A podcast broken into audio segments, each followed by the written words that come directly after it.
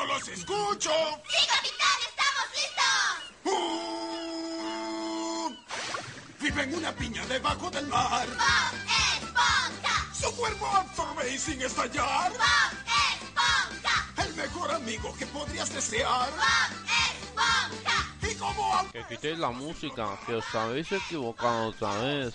Esto no es la sintonía del programa. Venga, fuera, va.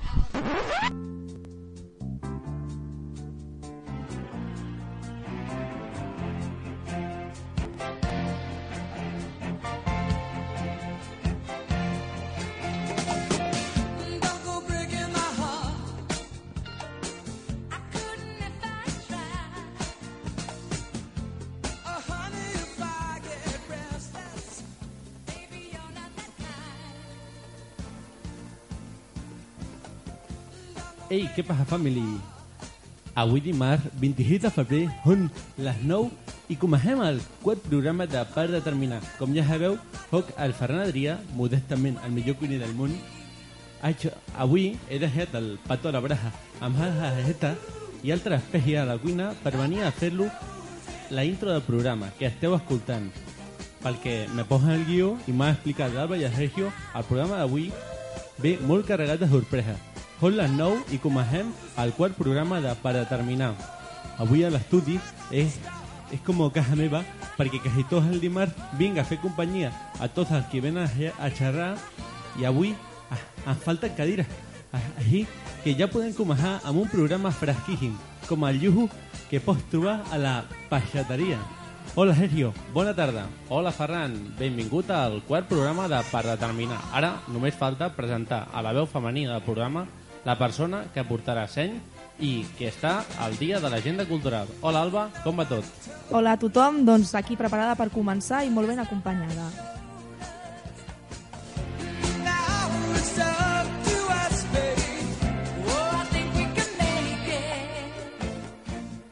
Així, doncs, ja podem començar. Benvinguts a Per Determinar, el programa de les nits dels dimarts que us carregarà les bateries per continuar la setmana.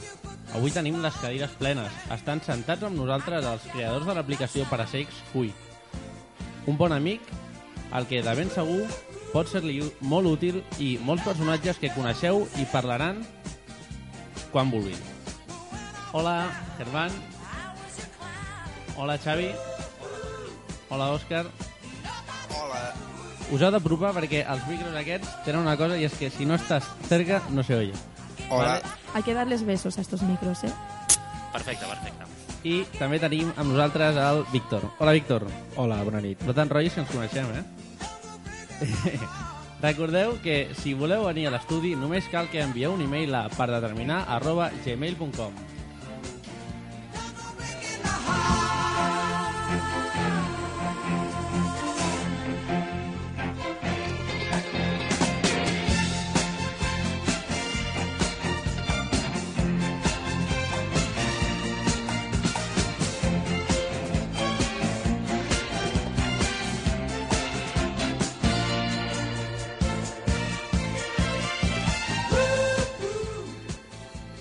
Benvinguts a Per Determinar, el programa que s'emet les nits dels dimarts quinzenalment. Per escoltar-nos ho podeu fer a través del reproductor que surt a la dreta del web ateneudelclot.com barra ràdio o al podcast que a l'acabar el programa pujarem al web.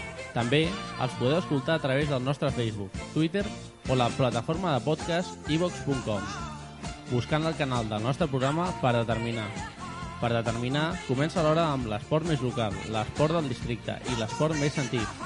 Continuarem amb l'espai d'emprenedors, entrevistes i històries de persones que superen dia rere dia. Avui, com ja he dit abans, entrevistarem els pares de Fui, en Xavi, Germán i l'Òscar. I amb nosaltres també està el Víctor. L'agenda cultural serà la secció de la que us parlarà l'Alba. Hola de nou, som tot orelles. Doncs sí, a l'agenda cultural. Avui portem una proposta molt original que després doncs, ja direm quina és. Així que, i per acabar el programa, doncs el toc de l'humor, ja sabeu, amb els personatges que ens acompanyen programa de, rere programa. Hombre, ¿qué pasa, Alba? Hola, majestad, ¿qué tal? ¿Cómo estás? He venido aquí Muy porque bien. sé que necesitáis agentes de negocios y, y como nosotros estamos ahí en la casa de Real muy, muy metida, pues he dicho, voy a venir aquí a hacer una ayudita. Pues muy bien, muy bien, nos gusta. Lo que pasa que hoy está el estudio bastante lleno y creo que... No, No pero sé si es buena idea que se quede pero aquí. estos son unos plebeyos. Esto ahora se puede ir fuera y ya está. Y ningún problema, ¿eh? ¿Y qué? ¿Empezamos? Pues empezamos.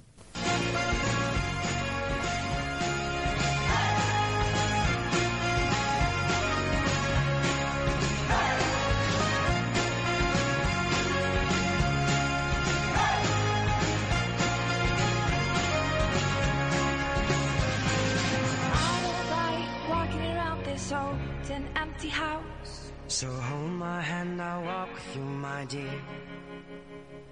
The stairs creak as you sleep, it's keeping me awake. It's the house telling you to close your eyes. And some days I can't even trust myself. It's killing me to see you this way. Després d'un cap de setmana d'allò més esportiu, comencem parlant de la primera divisió, on el Barça va primer a 12 punts del segon, l'Atlético de Madrid. El partit del Barça va tancar amb un 2 a 1 a favor del Barça al Camp Nou. Exacte, els gols van ser per part del Barça, de Villa i Messi. Per altra banda, el gol del Sevilla el va fer el Botia al minut 42. Avui ha partit del Barça. Així Sí. que a veure què passa. I pel que fa als blancs, doncs el Real Madrid va guanyar per un 2 a 1 al Deportivo, un gol de Kaká i un altre d'Higuaín. I al minut 35 de la primera part, Ricky del Depor va inaugurar el marcador del partit. El Real Madrid, en tercera posició, hi ha 16 punts del primer, seguint el Madrid, el Màlaga, amb 42 punts. Recuperats del descens, l'Atlético de, Madrid, de Madrid i el Zaragoza. El descens, que són les posicions 18, 19 i 20, el Celta, el Mallorca i el Depor, respectivament. Molt bé, Sergio, ara abans de dir-me com està la segona divisió, no m'has no portat els resultats a l'Espanyol. Ja, és que això forma part del guió.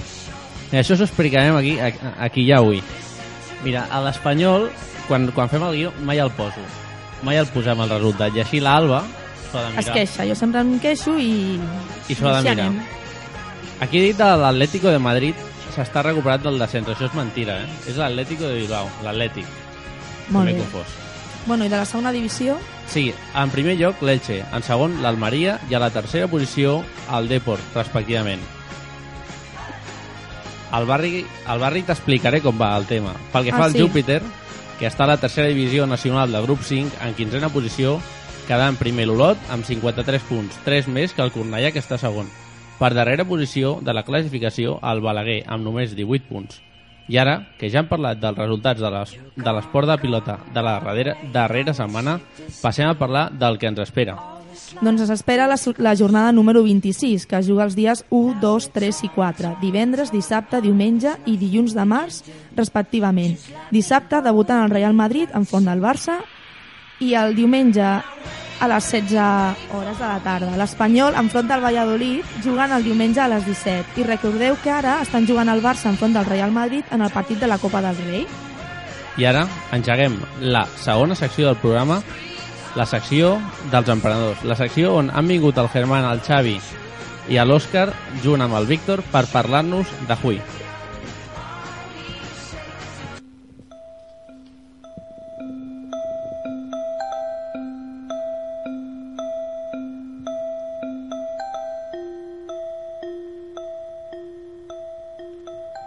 Arribats a les 9 i 14 de la tarda, toca començar la segona secció, la proposta emprenedora de la setmana. En èpoques de crisi és quan sorgeixen les millors idees de negoci. Totalment d'acord amb tu. Un sempre pensa que ja no hi ha res més que pugui sorprendre, però sempre surt alguna cosa que demostra que no és així. Exacte. I la proposta emprenedora d'avui ens fa especial il·lus- il·lusió explicar-la, perquè no l'han desenvolupat desconeguts. Les persones que ho han creat són tres i el projecte que han desenvo- desenvolupat porta el nom de HUI, Holophonic User Interface. Parlem de HUI. Per parlar d'això tenim a quatre joves, els tres creadors, i a un bon amic que ens explicarà què significa per a ell aquesta aplicació. Hola Xavi, Germán, Òscar i Víctor. Hola a tots. Hola, bona nit. Què ens expliqueu d'això? Què tal? Què, què, què era això de Hui? Bueno, doncs Hui, en origen, és després, després d'un sopar, ens vam reunir, vam coincidir l'Òscar i jo i un altre creadors, que en Roger inicialment, i, i bueno, l'Òscar ja tenia una idea d'a- d'aplicar el, el que seria el so holofònic a aplicacions informàtiques i bueno, diguem que buscava algú que tingués experiència informàtica, aquest era jo i el Roger també, i bueno, hem decidit tirar-ho endavant. Molt bé. I bueno, el tema del concurs de l'UPC també ho va impulsar bastant, vam participar en un concurs d'idees de negoci que vam acabar guanyant, però bueno, el premi realment era tota la formació que ens van donar i tot plegat i, i bueno, sí, va ser, va ser bastant interessant els inicis. Si us sembla, expliquem una mica als nostres oients en què consisteix. Si m'equivoco, eh, em corregiu, eh? Perfecte. Doncs l'aplicació QI, a grans trets, permet als usuaris trobar la posició dels icones que apareixen en els escriptoris de les pantalles de qualsevol dispositiu informàtic i executar les seves funcions sense la necessitat de veure-ho. Això és possible gràcies a que digitalment QI integra un so característic a una icona. A l'obrir l'ordinador, l'usuari invident es col·loca uns auriculars domèstics i comença a escoltar al mateix temps els sons que identifiquen cada icona, anomenat AirCon. I per trobar el que cerca només s'ha de navegar per l'escriptori utilitzant el ratolí. Vaig bé? Sí, de, Sí, de, fet, de fet va per aquí. La idea és el fet Sí. de... I les, les sigles AQI venen de Holophonic User Interface i seria com agafar l'acrònim d'una cosa, d'una tecnologia que ja venim fent servir de fa molt de temps, que és la Graphical User Interface, que dius, què, cony, què és Sí, això? exacte. pues una Graphical User Interface és l'escriptori de Windows, el que va revolucionar el fet de fer servir l'ordinador no fos allò, no sé si algú se'n recorda de MS2, que havies de, Sí. per navegar per les CD dos carpetes, puntos, intro, CD dos punts, no sé què, era un liu, saps, tota una pantalla negra i tal, doncs en el seu moment eh, Apple, bueno, no ben bé Apple, però és igual, Sí, els tios sí, aquests van, van, van introduir aquesta tecnologia i llavors el que va fer és que l'ús de la, dels computadors, dels ordinadors, fos molt més amigable a través d'això, d'una interfície gràfica d'usuari. De sobte la informació ja no es rebia només amb comandes que un havia de recordar, sinó una cosa molt més amigable i més intuïtiva, com eren icones que un associava al dibuixet d'un ordinador. Doncs vaig aquí, és l'ordinador, i pico sobre, i apareixen més dibuixets aquests, un té forma d'una carpeteta, no sé què. Llavors feia que fos més fàcil de fer anar. Doncs el nostre ve de lo mateix, però a diferència de fer-ho servir amb gràfics, eh, el que fa és amb so holofònic, i per això el nom és aquest, i el que permet a l'usuari és de poder fer servir l'ordinador o una pantalla tàctil, sobretot dispositius com una pantalla tàctil o un ratolí no tenen massa sentit així d'entrada per una persona que no hi veu. I llavors, el fet de poder representar la posició de les diferents icones i que l'usuari pugui percebre i pugui fer servir un mouse o una pantalla tàctil per arribar fins a la icona és el que per ara tenim demostrat amb, la, amb el prototip de la nostra, de la nostra aplicació i hem demostrat això, que un, coses que tradicionalment requereixen de la visió amb una aplicació com la nostra, no. I bueno, si, si voleu... Sí, podeu- tenim aquí la mostra. O sigui, Sí. la clau de la vostra aplicació, Mhm. darrere de tot el codi, que, que el codi és un rotllazo, A saco. segur, Molt. a saco, eh, vale, hi ha el, la part més fonamental, no? que és el, el, la música aquesta que ara sentirem. Sí, de fet, sí, el so, el so holofònic és, és una capacitat que de fet tots tenim, és a dir, tothom, si, quan tanquem els ulls i algú ens parla, podem ubicar aquesta persona a l'espai. Doncs el que es fa és precisament això, emular això a través d'uns auriculars. Per això, quan sentiu la pista a casa, eh, és millor que us poseu uns auriculars. Mhm, Exacte, i bueno, hi, ha, hi ha un vídeo que, sí, que penjareu a la web perquè Sí. sí. queda bastant clar i el primer tros és un so holofònic i bueno, ja veureu que és molt realista i sobretot s'ha d'escoltar amb auriculars i després la segona part és un, és un vídeo que bueno, demostra la funcionalitat Sí, el posem i després, si un cas, ho comenteu.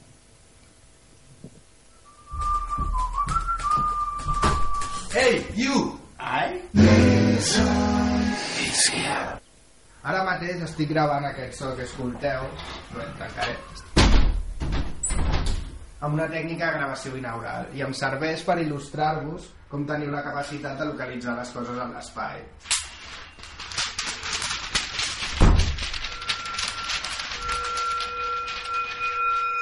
I ara m'apropo una miqueta, m'apropo més, tinc per la dreta, ara parlo més a prop, m'apropo molt, ara estic aquí i ja està. Podeu obrir els ulls. Molt bé, doncs aquí tenim l'Òscar, al qual hem impedit del sentit de la vista, per fer una demostració de la nostra aplicació. Òscar, sisplau, agafa el ratolí.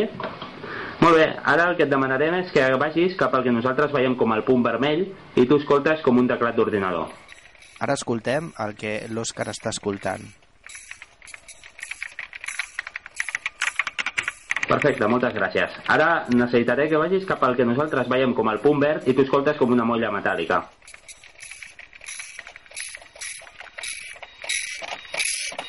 Molt bé, moltes gràcies. Doncs ja, ja hem sentit el vídeo aquest. Ara, si, És si molt un, interessant, eh? Si un cas això... Òscar, explica'ns una mica més en concret, eh, en general tot.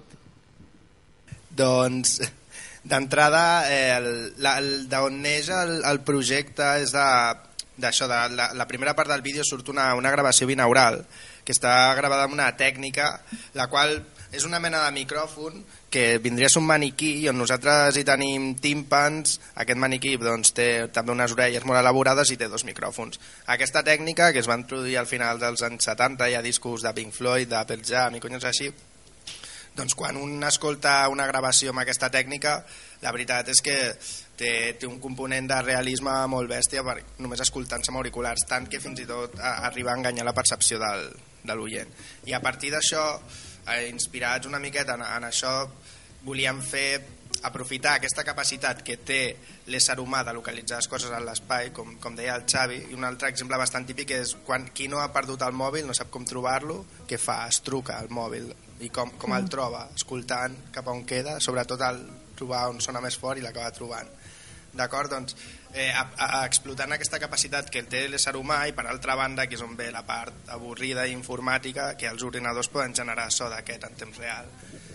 Llavors ajuntant aquestes dues capacitats la dels éssers humans i la dels ordinadors crear una aplicació que permeti a l'usuari poder navegar fent servir la, la seva capacitat.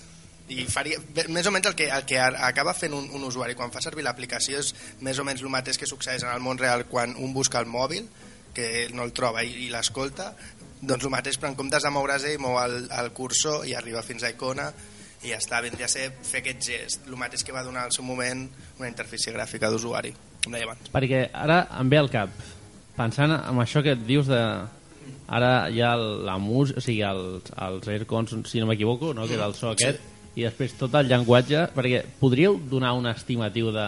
Mira, ens hem tirat tantes hores, o tants, portem tants mesos desenvolupant això, perquè la gent sàpiga Això. que això que podrà veure després penjat al Facebook del nostre programa o al Twitter, a l'enllaç que posarem a, Que a això sembla YouTube, molt fàcil, passar Sí. el ratolí per sobre i que surti una veu, però... Sí, bueno, de fet, en el projecte aquest portem, ja farà un any, no? el desembre va fer un any, crec, i sí, òbviament doncs hi podem dedicar full time perquè encara no, encara no està reportant per menjar, diguem, però des de fa un any ben bé estem quedant cada setmana a l'ordre de 10 hores, eh, les tres persones que normalment estem en el projecte, i sí, sí, intentem...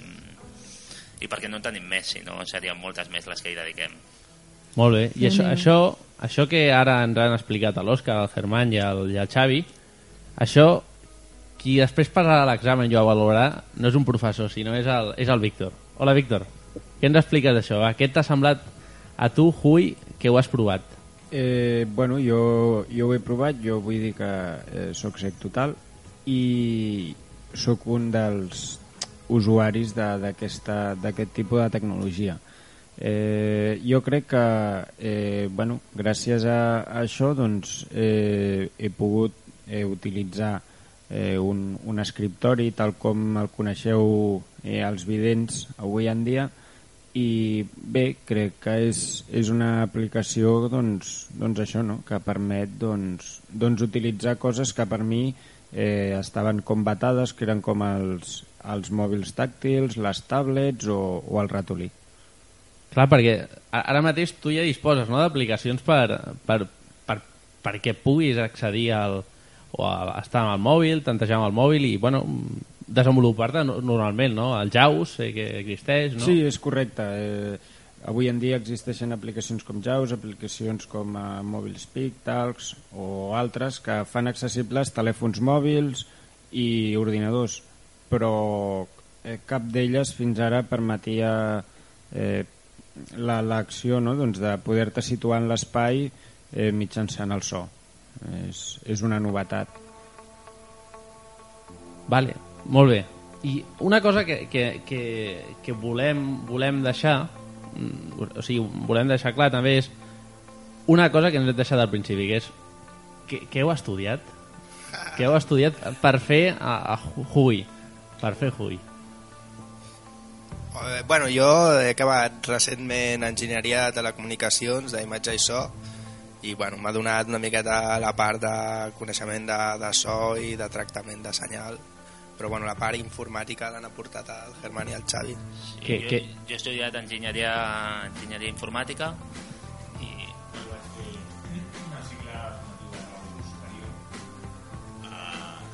a l'escola industrial.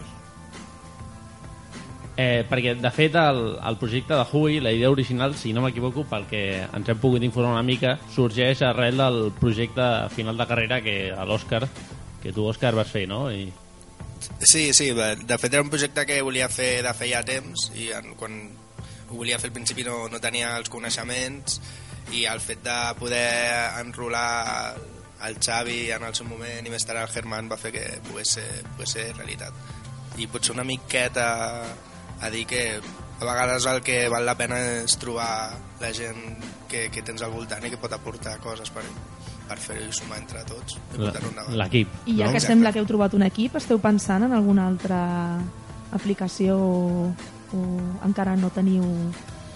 O si no es pot parlar d'això perquè és top secret, doncs Sí, no, no de parlem. fet, de fet el que ens hem trobat quan hem presentat l'aplicació és una aplicació que és molt ambiciosa vull dir, la idea aquesta que amb qualsevol ordinador amb qualsevol sistema operatiu pugui funcionar molta gent ens ha recomanat i de fet sembla que és per on lògicament tiraré més pel tema de fer aplicacions més senzilles que facin servir aquesta tecnologia però que siguin més senzilles i més, més accessibles com poden ser jocs per mòbil una de les coses que ens han dit és que no hi ha, no hi ha oferta de, de jocs per mòbil de, per, per gent invident i bueno, Ah. és, és, per, és per, per aquí on tirarem a, al mig termini com a mínim tirarem per aquí Doncs pinta molt bé, eh?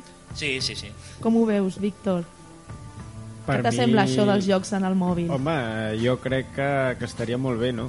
Eh, nosaltres, des de fa bastant de temps, eh, pues, quasi que no juguem i pues, estaria, estaria molt bé.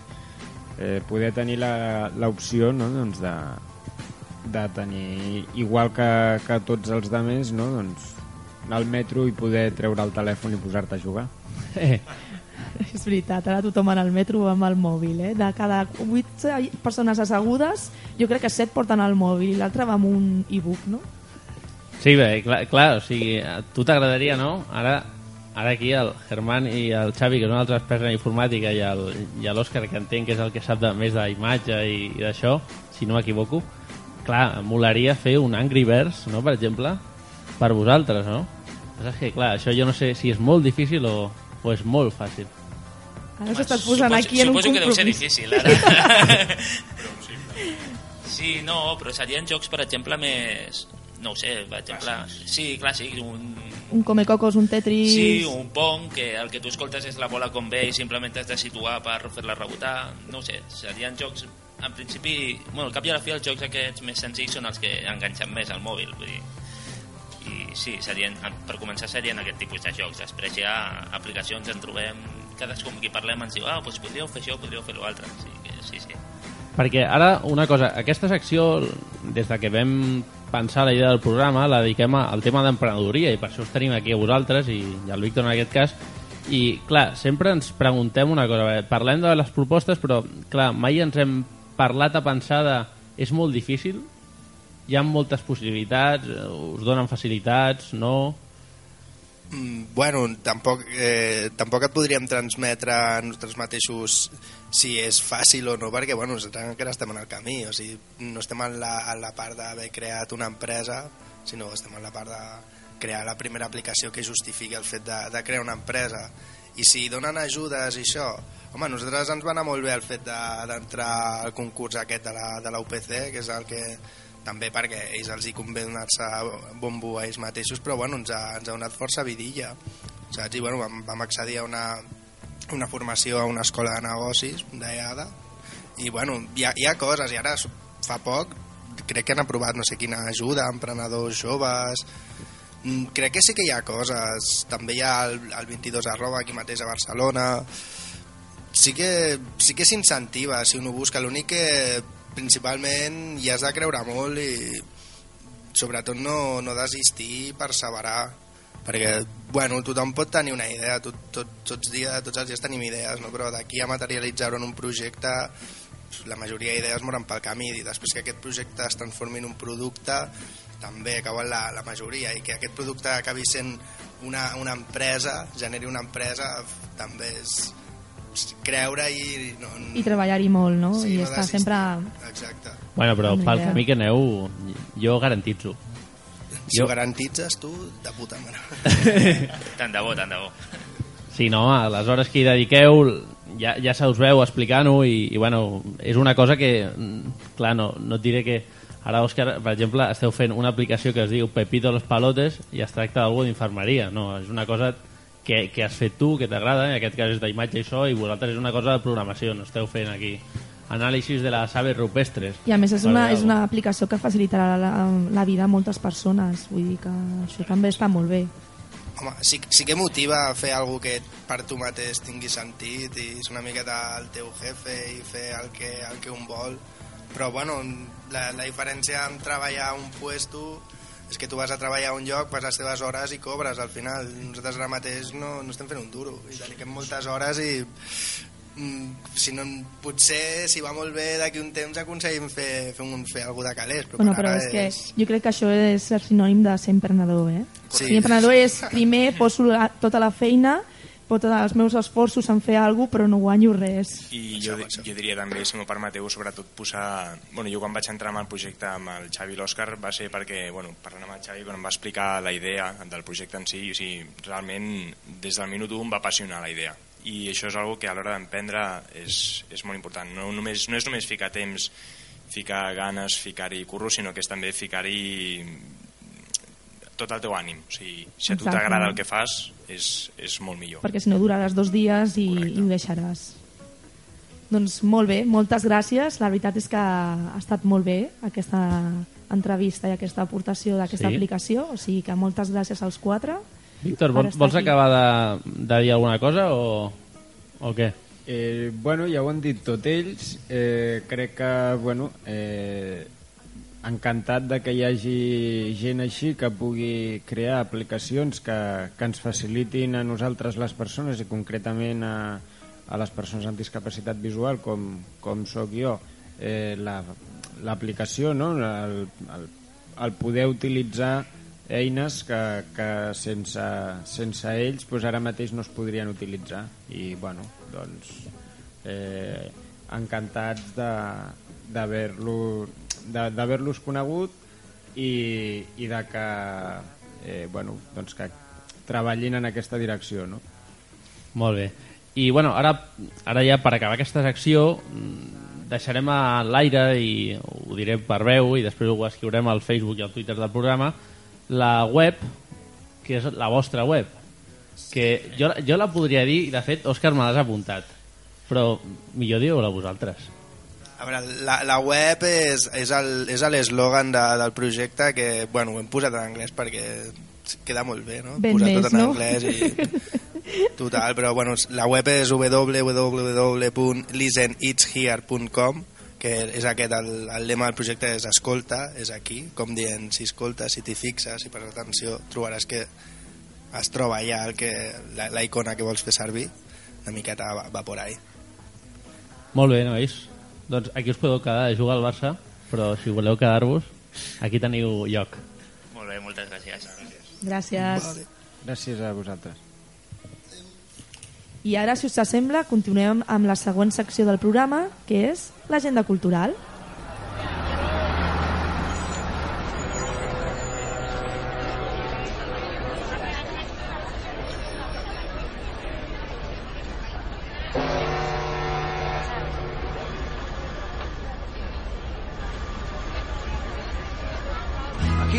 goodbye at the airport, held you so close to me, I said.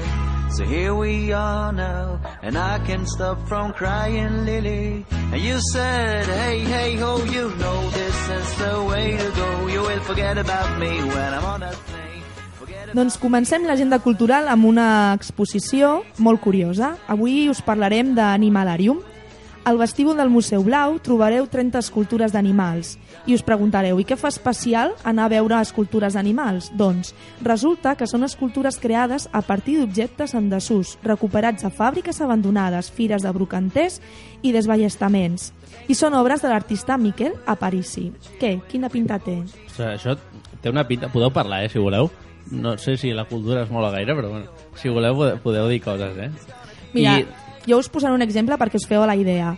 Doncs hi ha una girafa que està feta, eh, les seves cames són reixes de d'un antic banc de, del Banc d'Espanya que hi havia a plaça Catalunya, el cos és un bracer d'una castanyera i el coll un got de mesura que es feia servir per anar a comprar a la bodega. I, la, I aquesta girafa fa dos metres d'alçada. Doncs aquest artista és això, el que fa és agafar objectes antics, els recicla i en fa escultures. També, una altra cosa molt curiosa és que per fer aquestes creacions no utilitza fotografies ni cap mitjà gràfic imprès, sinó que ho fa a partir del seu record. Ell pensa, per exemple, visualitza una girafa en el seu cap i llavors és com la representa i busca aquells objectes que, doncs, que siguin més adients per fer-ho. No? Eh, que aquesta persona té molta memòria, eh? Té molta Sí, sí que en memòria té, senyor Ponset. Feu... No, home, no, soc, soc alcalde de Barcelona, eh? No em confonguis, eh? Ai, Soc perdoni, és que clar, estic aquí eh? amb, amb tanta gent i ja perdo el, Sí, el sentit. avui m'heu fet sentar aquí en un taburete que estic aquí a la cantonada i jo, ostres, aquí el Víctor m'està fotent com sempre amb la seva mà, eh? Perquè no em deixa sentar, eh? Bueno, bueno.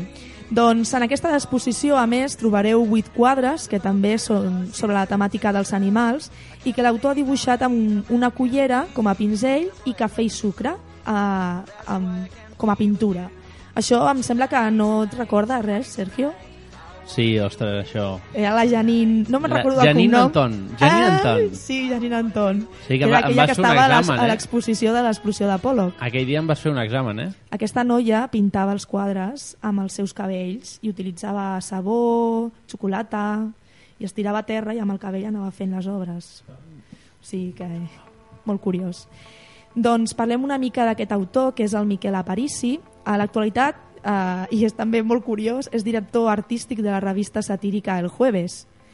I tot va començar un estiu en què va començar a dibuixar una sargantana amb taques de cafè i una cullera, i això ja era l'any 2000. Doncs a partir d'aquí ha aconseguit exposar a galeries de tot el món, a Nova York i a Alemanya.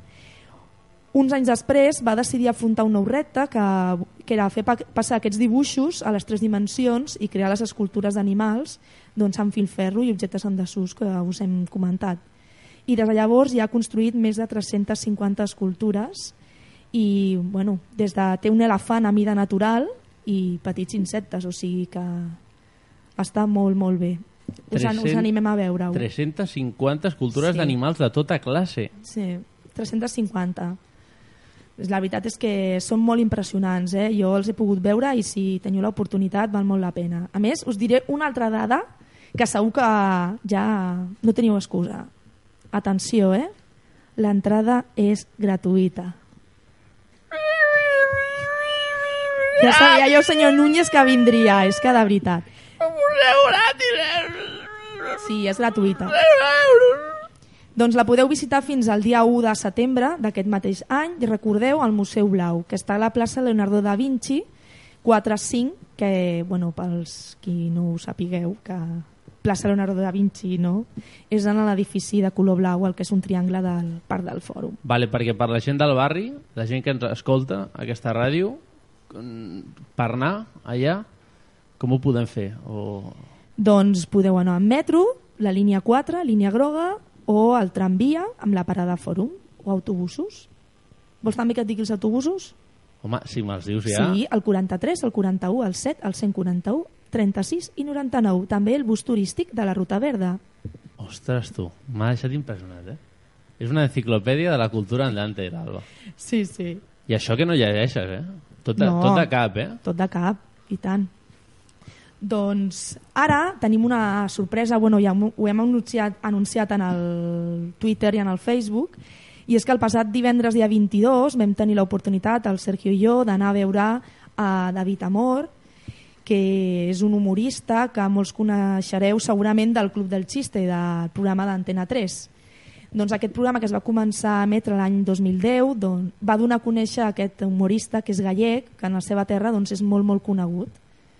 Molt simpàtic, eh? Molt simpàtic. La veritat és que va estar molt bé i ens, ens va, rebre... ens va va sorprendre ser molt, molt la, la, seva, la seva funció, eh, acostumats a veure que feia monòlegs de si arribaven a 5 minuts dona gràcies, que era un acudit, Bueno, a fer un monòleg d'una hora i mitja. O sigui, es, es diu un xiste i un altre, un altre, un altre. La veritat és que tenir, estar un, més d'una hora escoltant-lo va estar molt, molt bé. Així que, si us sembla, doncs escoltem la seva entrevista. Nos han comentado que no es la primera vez que estás en Barcelona. ¿Eso ya es preguntas, entrevistas? Ya es pregunta. que viniste ya hace, un, bueno, no hace mucho al Teatro Neu. ¿no? Sí, sí, sí, fue Y- así como una toma de contacto, porque yo Sí. estoy siempre acostumbrado a, a contar en gallego y bueno, siempre conté allí, llevaba pues llevo 10 años, 11 y ahora decidimos a, a raíz de lo del Club del Chiste y tal, Sí. vamos a abrir fronteras, ¿no?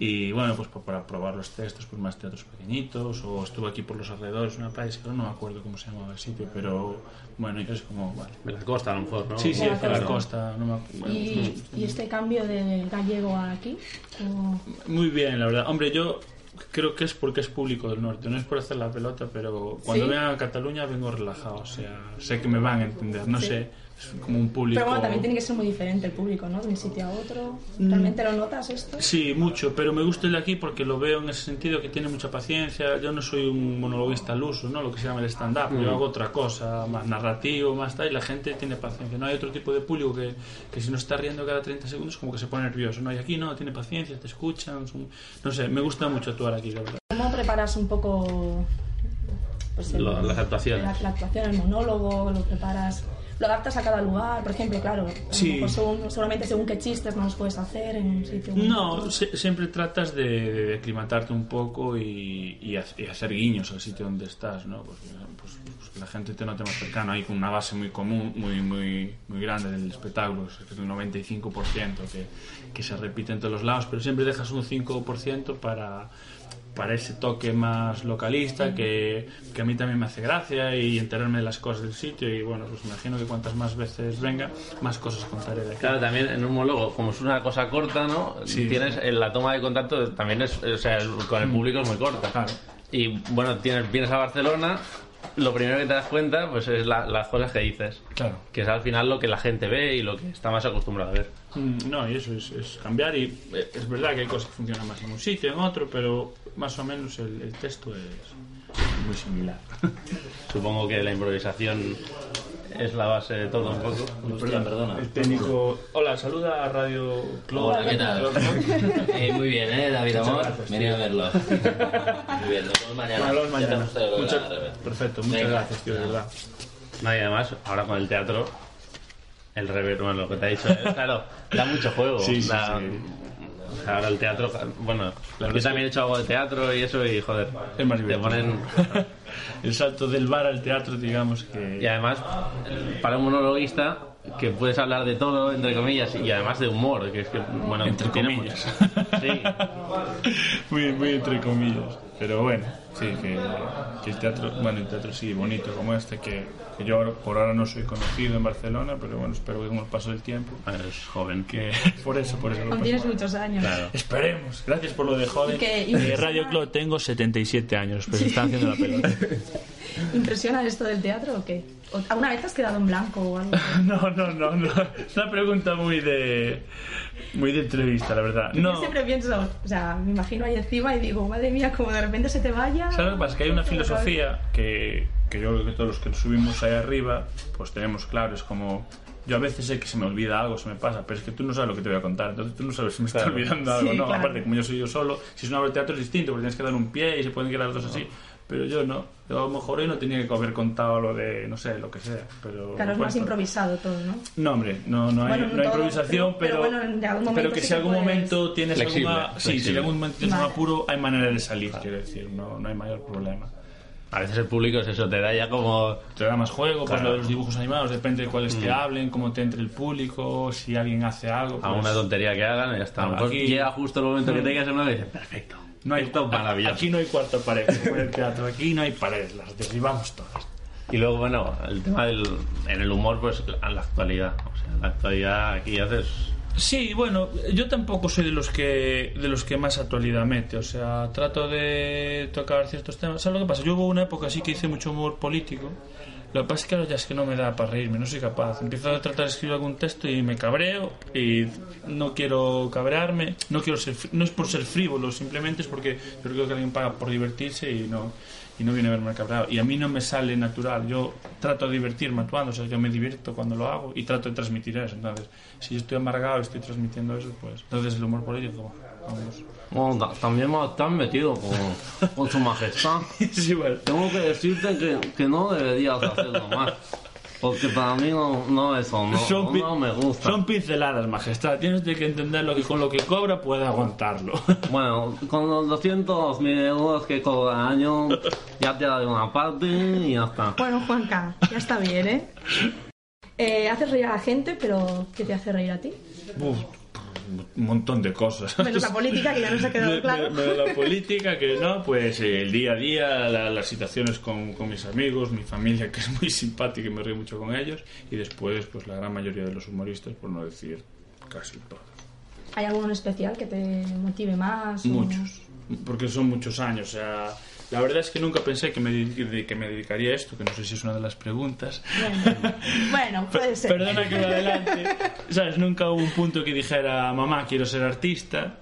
Pero sí que siempre tuve una especial querencia hacia el humor, siempre Sí. tuve mucha mucha curiosidad. En mi casa, pues lo típico, había libros de Kino, con Mafalda, de Chumichúmez, que era un humor negrísimo, de, de Los Mortadelo y Filemón con Ibáñez, había cintas de Gila, de, de Casen, de Eugenio, y después con el tiempo pues siempre tenía curiosidad por, por escuchar Le Luthier, que los escuchaba desde muy pequeño.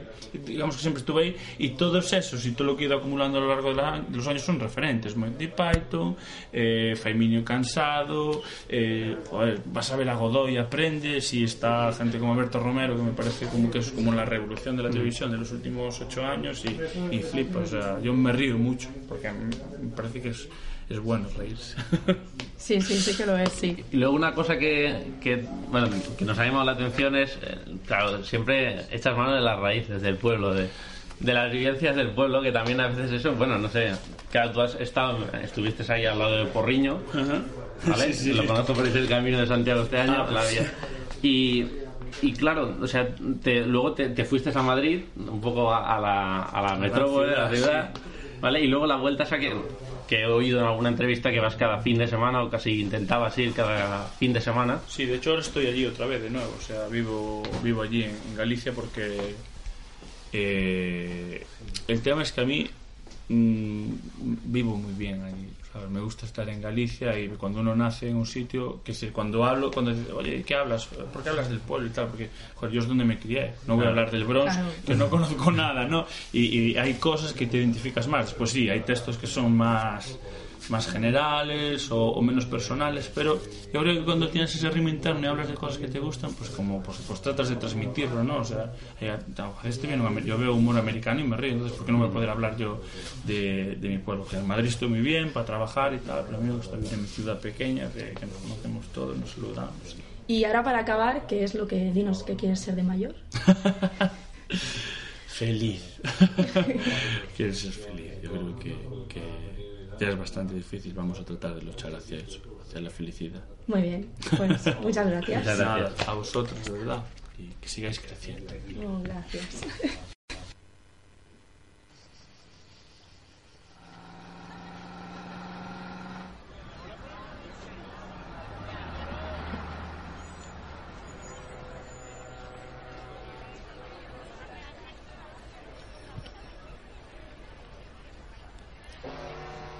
Esperem que us hagi agradat aquesta entrevista i després acomiadarem el programa amb els Manel. Uh, què dir d'ells a aquestes alçades, no? Ja són ben coneguts. Doncs és el grup català de pop-folk originari de Barcelona. Els components es van trobar a l'escola i es van donar a conèixer quan van quedar finalistes del concurs de maquetes Sona Nou l'any 2007, any en què també van llançar el seu primer disc Els millors professors europeus, que va tenir un gran èxit, un gran èxit eh, va ser disc d'or, amb més de 300.000 còpies venudes. avui escoltarem la cançó al final del programa i, bueno, eh, per curiositat, dir-vos que, no sé si us en recordeu, però aquests van ser els cantants que en el Palau de la Música li van cantar al Pep Guardiola allò de que no es marxés quan no sabia si signaria o no pel Barça. Si teniu alguna pregunta o consulta ja sabeu que us podeu dirigir al mail del programa per determinar arroba gmail.com Eh, responem al dubte de la setmana passada que va quedar amb el nom d'Antònia Font i gràcies a un dels nostres oients, el Pau, que ens va escriure eh, i ens va donar la solució. Doncs resulta que els propis Antònia Font van dir en el programa Bestiari Il·lustrat del Canal 33 que els aquest nom volia, eh, volia dir... Eh, bueno, feia rep representava el nom d'una noia que era companya de classe i que doncs, se'l van agafar per això, no? perquè era el contrast en què d'un grup composat per cinc homes doncs, dir-se, anomenar-se amb un nom de dona. Així que moltes gràcies, Pau, per la teva intervenció. Per determinar. A per determinar, totes les portes estan obertes. Ens pots escoltar els dimarts, quinzenalment, de 9 a 10 de la nit. Per determinar. Al web www.ateneudelclot.com barra ràdio. També ho pots fer al Facebook del programa i al Twitter arroba per determinar. Per determinar.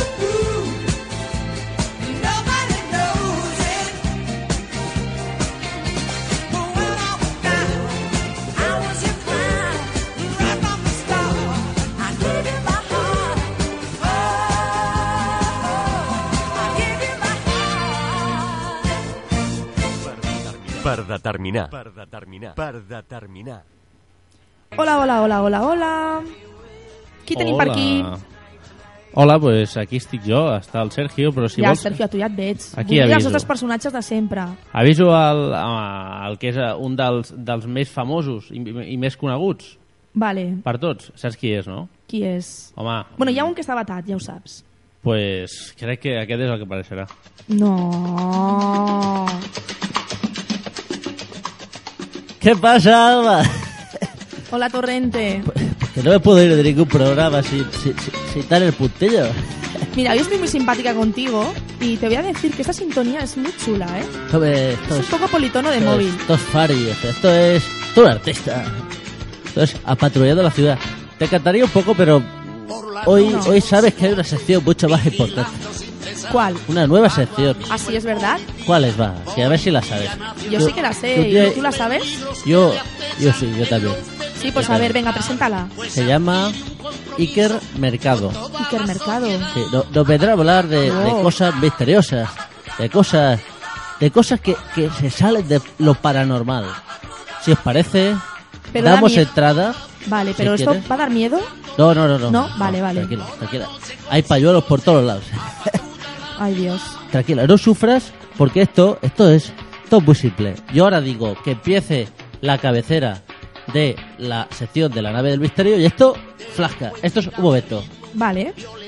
Si tengo algún problema o algo, está usted, ¿no?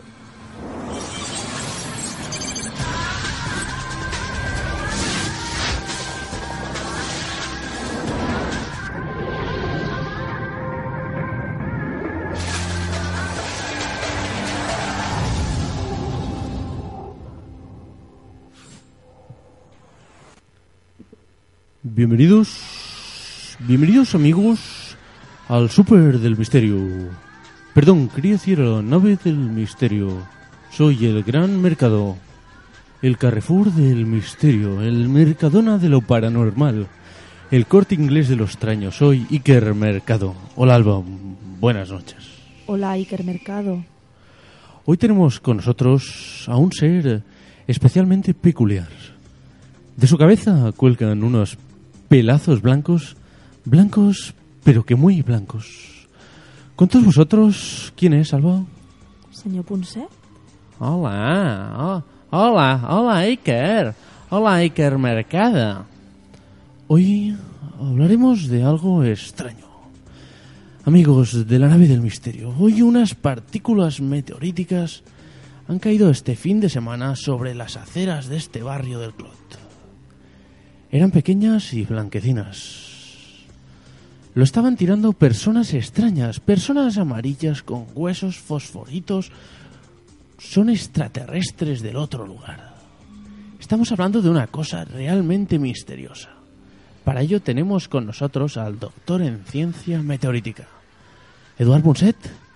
Sí, amigos. Esto que veis blanquecino las aceras es básicamente lo conocido como cloruro de sodio, que para los que no saben de química, como por ejemplo el Sergio, es lo conocido como sal común de mierda. Es lo que todos utilizáis para cocinar vuestros bistecs. ¿Tú de verdad que lo utilizas, hermosa?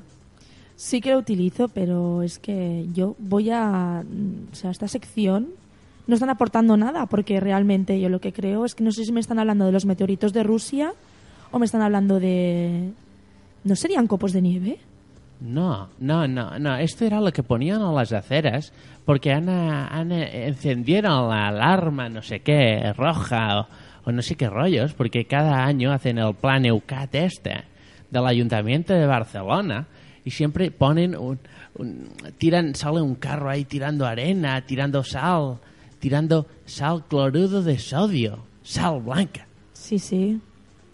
Sal blanca. Y respecto a los hombres estos amarillos que decía nuestro amigo Iker Mercado, Sí. eran simplemente chavales que limpiaban la, la, la ciudad de, de estos de Barcelona neta. O sea, es Iker Mercado mm, es una persona que, que no, no sabe de ciencia y por eso... la- Le llama la- a usted, ¿no? Para que aporte su granito. Claro, yo voy ahí a, a aportar la realidad, porque él lo hace todo muy extraño y la gente se asusta, se acongoja. Pues yo tengo una pregunta que para el próximo programa espero que me la pueda resolver. ¿Qué es ese misterioso polvito blanco que hay sobre los danotes que trae siempre Sergio para hacer el programa? Ah, so- sobre los danotes.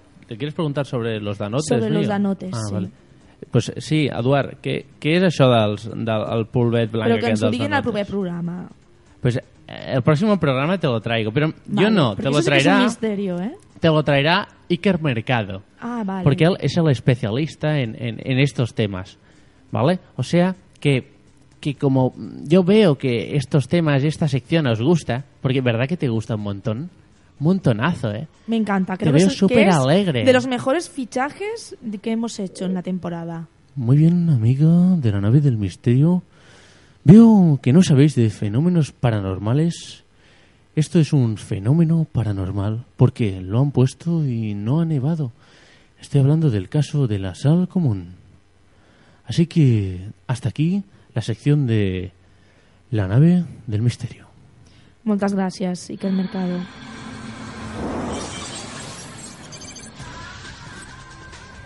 Y ahora para digerir toda esta cantidad de información mística y ra- extraña, rara, vamos a escuchar eh, la canción dels Manel. Avui escoltarem la cançó Benvolgut, del seu segon disc, 10 milles per veure una bona armadura, de l'any 2011.